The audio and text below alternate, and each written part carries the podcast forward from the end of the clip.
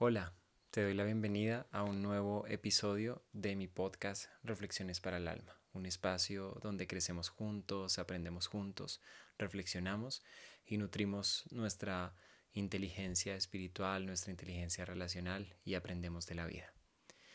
Esta serie de episodios que estoy lanzando se relacionan con los grandes maestros de la vida, muchos de los cuales no reconocemos como maestros o nos resistimos a reconocer como maestros, como aquellos que nos pueden enseñar a tener una vida más plena, más íntegra, más profunda, llena de sentido y de significado.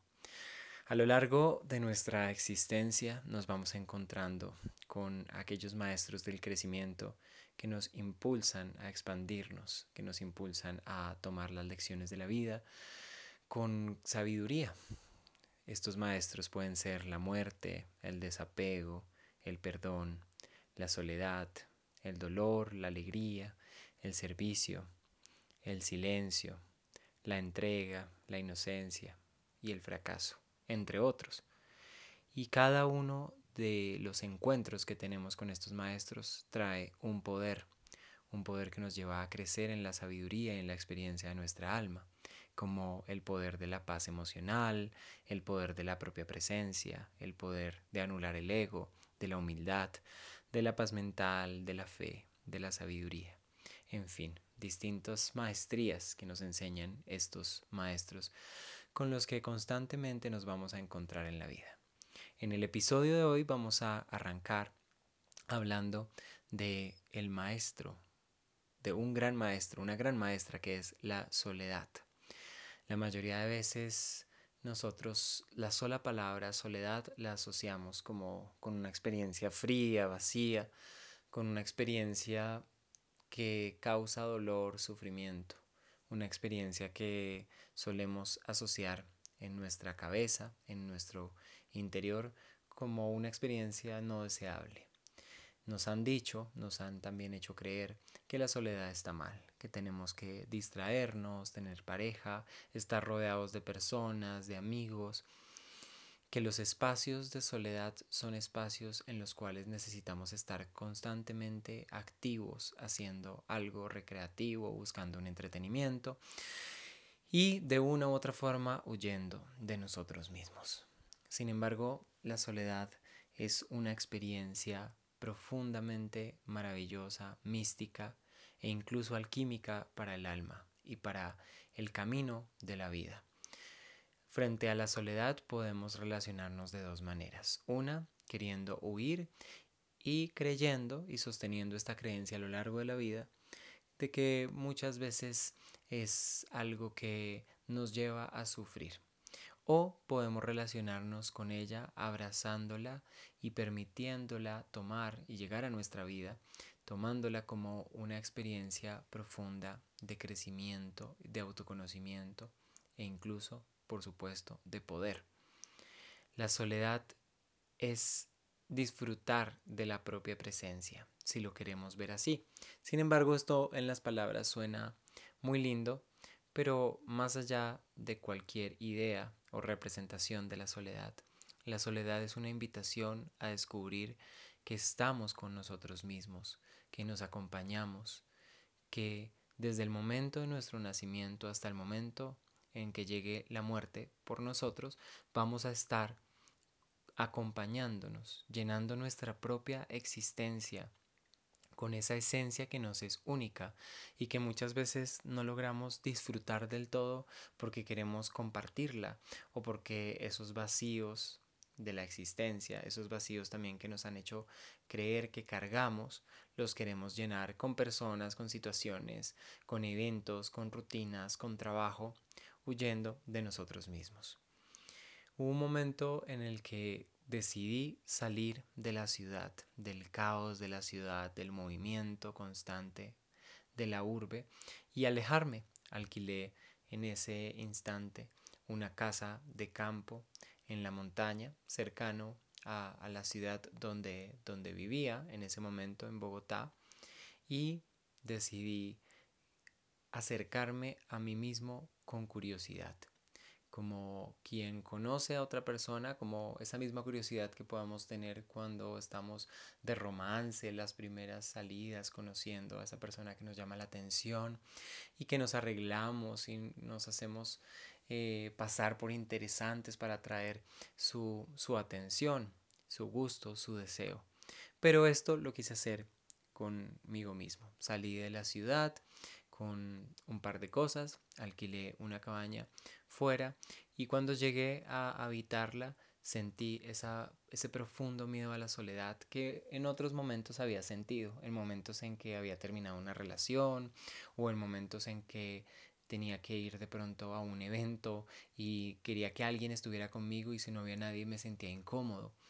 Esta sensación ya me era familiar, ya la había vivido porque la soledad nos toca el hombro muchas veces en nuestra vida. Nos podemos sentir solos incluso de niños cuando también estamos, no sé, en un recreo en el colegio y nadie quiere jugar con nosotros. Y cargamos esto como un lastre y a lo largo de la vida nos sentimos incómodos frente a nuestra propia presencia. Qué paradójico. Cuando llegué a esta cabaña descubrí en el silencio, en medio del bosque y de las montañas quietas y tranquilas, que yo estaba allí. Y me comprometí conmigo mismo a conocerme con curiosidad, a decir, ok, acá estoy, estoy en este espacio, no está habitado sino por, por mí mismo. ¿Quién soy? ¿Quién soy? ¿Cómo soy cuando estoy solo? ¿Cómo soy cuando no hay nadie más alrededor? ¿Cómo soy cuando no puedo salir rápidamente a buscar un centro comercial, a irme de compras, a comer algo, a ir a cine, a encontrarme con mis amigos, a ir de fiesta? ¿Cómo soy? ¿Cómo soy en esencia? Y así como vas habitando una casa a la que llegas, una cabaña nueva o un apartamento, asimismo empecé a habitarme a mí y empecé a darme la oportunidad de conversar conmigo mismo, de escucharme, de preguntarme quién era en los momentos en que los matices emocionales iban apareciendo. Cuando tenía rabia, quién era cuando tenía rabia, cuando tenía tristeza, quién era cuando tenía tristeza, cuando tenía alegría por ver un atardecer, por escuchar los pájaros, por salir a caminar con los perros y sentir todo su amor. ¿Quién era? ¿Quién era yo? Entonces, la experiencia me llevó a encontrar algo profundamente invaluable, un gran tesoro del alma, la propia presencia y el disfrute, el gozo, el placer de mi propia presencia. Y créeme, es algo que deseo que vivas profundamente, pero es algo que no vas a vivir si no te permites estar en soledad, si no te permites tener espacios para ti, si no te permites también sostener ese vacío, porque en principio vas a sentir miedo, angustia, puedes pensar que te puede pasar algo malo y no va a haber nadie que te alcance a socorrer, puedes pensar que eh, te vas a quedar así para siempre, porque son diálogos mentales que están interiorizados, porque le tenemos miedo a la soledad y nos han enseñado a temerle. Sin embargo, si te permites el contacto estrecho y profundo con el ser que te habita en tu interior, que eres tú mismo, tú misma, vas a ganar una fuente de poder profundamente invaluable. Vas a estar cerca de quien eres y en las distintas circunstancias de la vida te vas a sentir siempre acompañado o acompañada. De esos momentos de vivir en la montaña, recuerdo que aprendí a consolarme, aprendí a abrazarme cuando estaba triste, aprendí a darme un masaje cuando estaba cansado, aprendí a cocinarme algo delicioso, para mí. Aprendí que muchas veces estamos buscando la ocasión especial y queremos que haya alguien para compartirlo, como si no estuviéramos nosotros mismos para poderlo disfrutar. Estos son mitos, mitos que hay en el ambiente social, que hacen parte de discursos sociales que nos quieren tener entretenidos y que hemos acordado.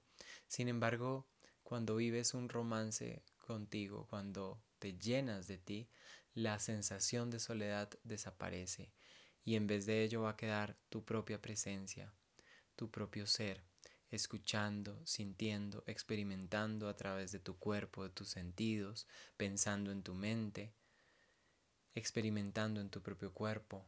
Ese ser vale la pena que lo conozcas, vale la pena que sepas quién es, qué le gusta, qué hace, qué opina y también cuáles son sus contradicciones, sus miedos, porque cuando te permites estar solo o sola, cuando te permites estar acompañado de ti mismo, de ti misma, ganas ese poder de conocerte, de observarte más profundamente, de saber quién eres y no dejas esa responsabilidad en alguien más que te conozca o que sepa cómo tratarte, sino que además de ello también ganas la posibilidad de saber cuáles son tus necesidades profundas, que serías capaz de negociar y que no, que te hace sentir cómodo y que no.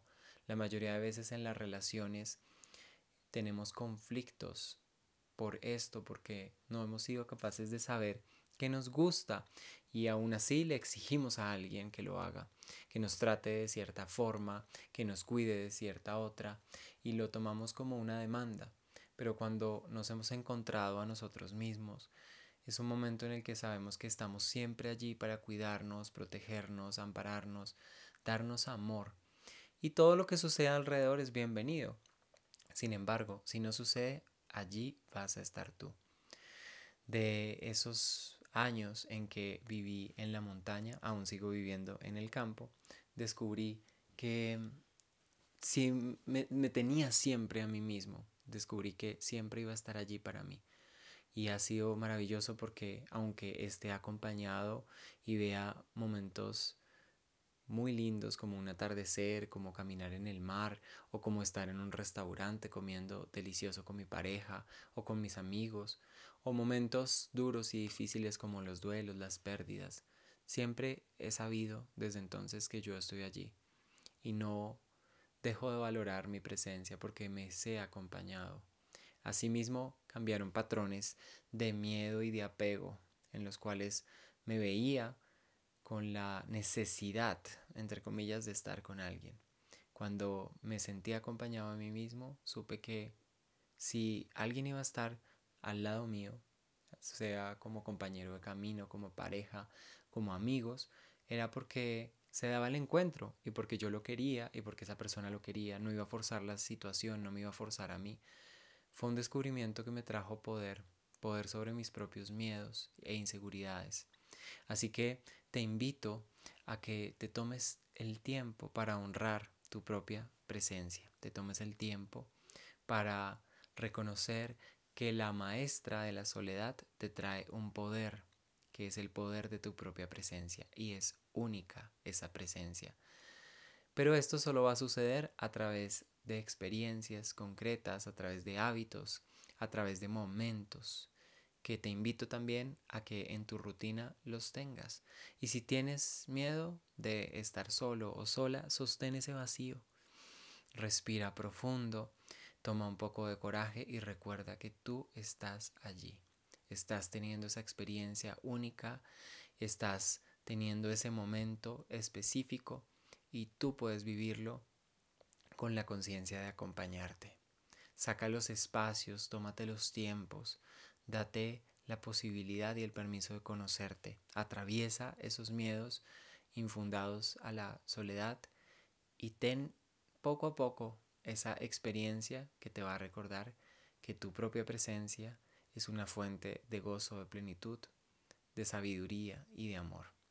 Te invito a que sigas en conexión con este podcast porque van a venir otros episodios hablando de los distintos maestros que tenemos en nuestra vida y su poder.